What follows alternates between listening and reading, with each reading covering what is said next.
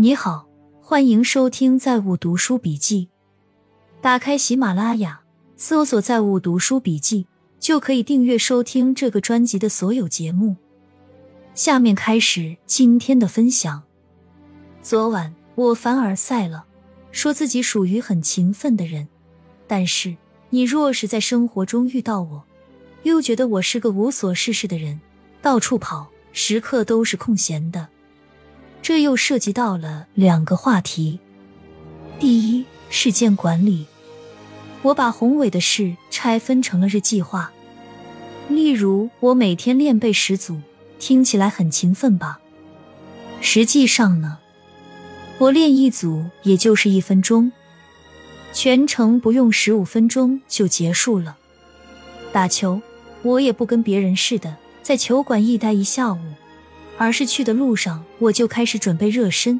进了我的房间后，我接着烧水、开暖气，上场打五局，也就是半小时。接着回房间洗澡走人。我把去打球的路上来回理解为了爱车时间，认真开开车，听听音乐，两三公里，扯不热就到了。第二，精力管理，大部分人都是被人情世故所消耗了。也就是所谓的朋友，需要维护关系，我们不需要，我们优秀了，所有人都是我们的朋友，大家都以能提到你为荣，所以我没有人情往来，没有情绪内耗，也没有所谓的职场关系，也没有朋友关系需要维护，谁对我们都很客气，也没有什么女人需要跪舔，我们都是被舔的，就是我们的精神是高度聚焦的，不分神。也没有家务，什么都没有，快递都不需要拿，不需要拆。趁年轻，一定要做点事。人家能，咱为什么不能？我觉得我们需要有一种什么样的霸气？就是哪怕是去送快递，我们也会是整座城市送快递最好的，业绩最牛的。哪怕去开滴滴，我们也是收入最高的。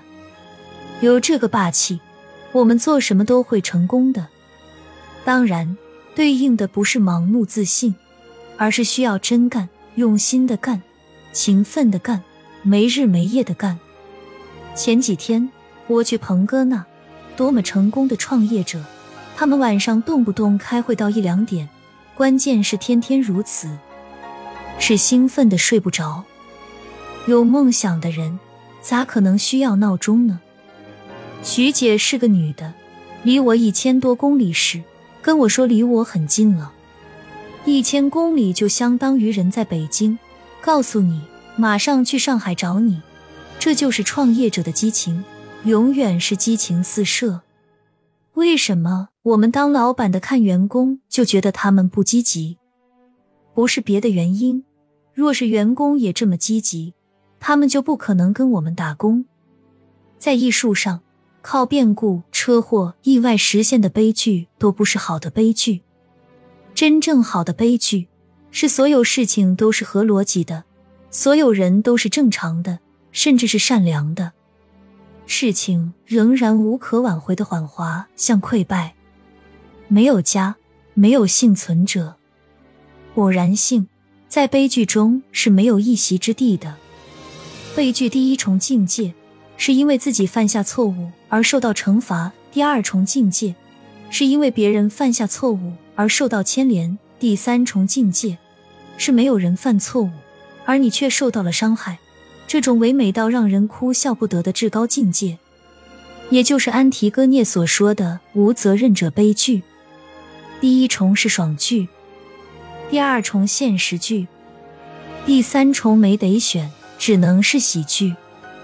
不要让没经过甄别和付出相当代价的人进入你的生活，否则难免尽之则不恭，然后生出一些类似吃了苍蝇一样的让人极为不适的事情。付出相当代价指的是什么？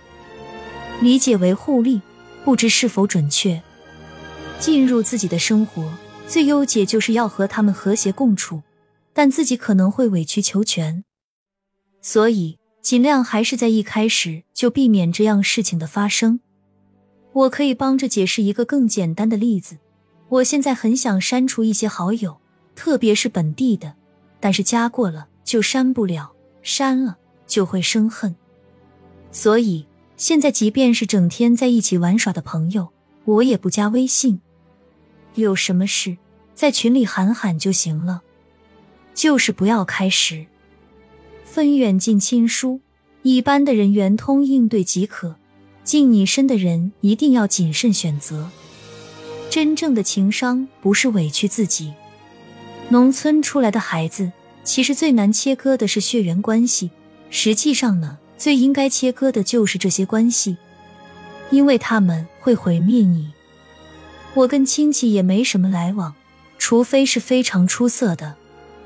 逢年过节，我会去看看，平时基本没有任何交集。这个是大家最难接受的。另外，这有个很重要的前提，就是我爹我娘也支持我这样。他们觉得我会内耗，所以有人通过他们找我，全被拦截了。这也是做父母的智慧。有时我看身边一些领导，完全被亲戚朋友绑架了，自己整天骂娘，但是又没办法。谁让自己是这样的出身呢？国家的实力相比，依靠的是科技核心竞争力、国际地位和盟友体系、军事硬实力、金融市场的核心地位以及货币霸权，以及人民是否幸福富强。GDP 总量转化为这些竞争优势需要时间。坦率地说，在这些方面，中国与美国还存在较大差距。一个朝代更迭真正的原因是什么？是先进生产力对落后生产力。清军为什么轻松灭了明军？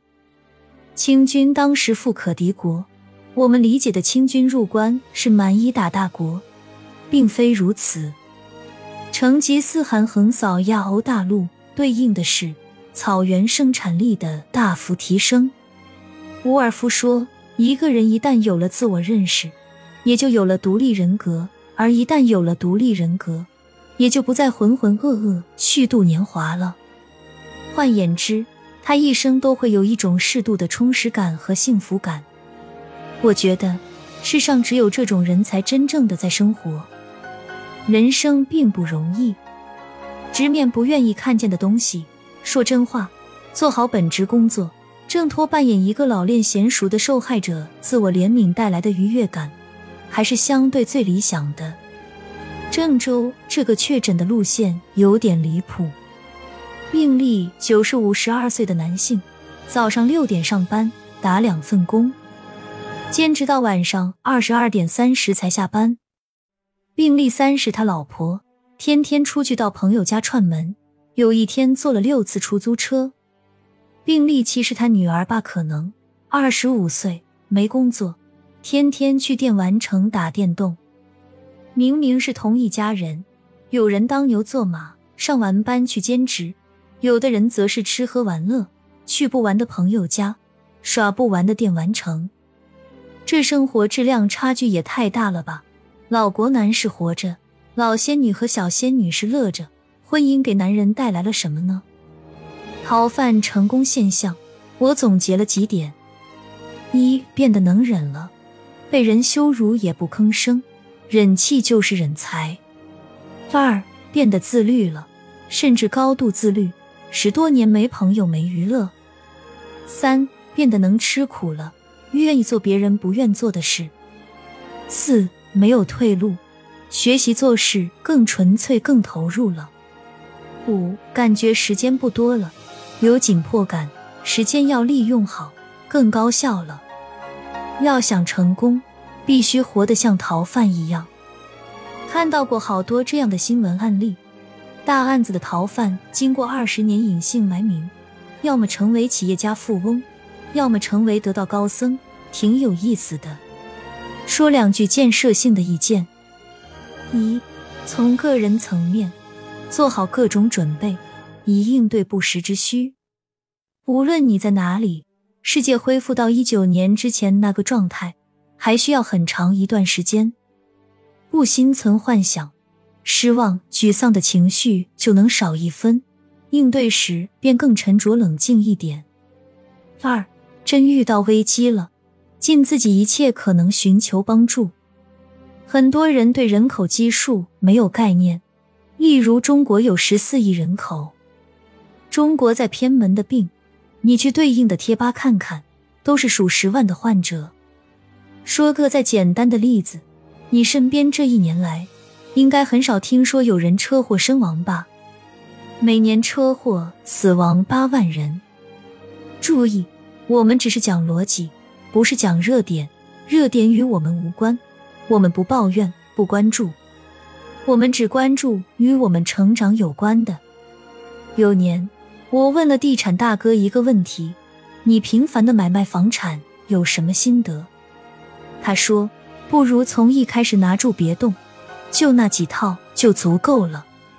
炒房的人都是做短线。我和朋友去看的香蜜湖旁边的房子，一九九九年建的，当时房价六千多。百分之四十五的业主，在这二十多年的时间里没有出过手，什么概念呢？就是六十万的房子涨到了一千多万，人家没考虑过卖。那么，什么人投资也是可以赚钱的？第一，有逻辑；第二，有定力。你光有定力也不行，一看这股票亏了，抱着不动了，那不行。我们要学会用三个我去看待问题：一是十年前的我，二是十年后的我，三是今天的我。其实要瘦很容易，节食就可以了。可是你会瘦到很松弛又憔悴，而且易反弹。如果你从来不曾健身，很少运动，正确过程是锻炼体力、肌力、关节、骨骼密度、姿势，这些就跟建房子的地基一样。需要很长时间去建立，都建稳了才来进行增肌。锻炼中不断增加和升级重训的重量，日复一日的调整精神状态，气馁、挣扎、受伤、愈合，又继续锻炼，到最后一步才减脂。二零二一年博士、硕士、本科、专科的月起薪算术平均值分别为一万四千八百二十三元、一万零一百一十三元、五千八百二十五元、三千九百一十元。一句话，好好读书。在商业的世界里，只有双方达成合作或者产生交易，才会有深度链接的可能，那才叫人脉。在现实生活中。你认识谁谁谁？你认识他，他不认识你，或者只是点头之交、酒肉朋友，那些都不是你真正的人脉。所以有句话，我觉得很有道理：遇到优秀的人，一定要产生合作，哪怕咱买他点东西也算。大人物使人变大，小人物使人变小。我们要跟比我们优秀的人合作。例如入股，哪怕不为钱。幽门螺旋杆菌是一种非常特殊的细菌，它在全球自然人群的感染率超过百分之五十。在我国各个地区感染幽门螺旋杆菌的概率有明显差异，平均感染率为百分之五十九，其中儿童的感染率平均为百分之四十。多数研究认为，在自然环境中，人是唯一的传染源。人和人之间传播是唯一传播途径，粪口传播为主要方式。这种病好查好治，关键是要从源头抓起，实行分餐制，使用公筷。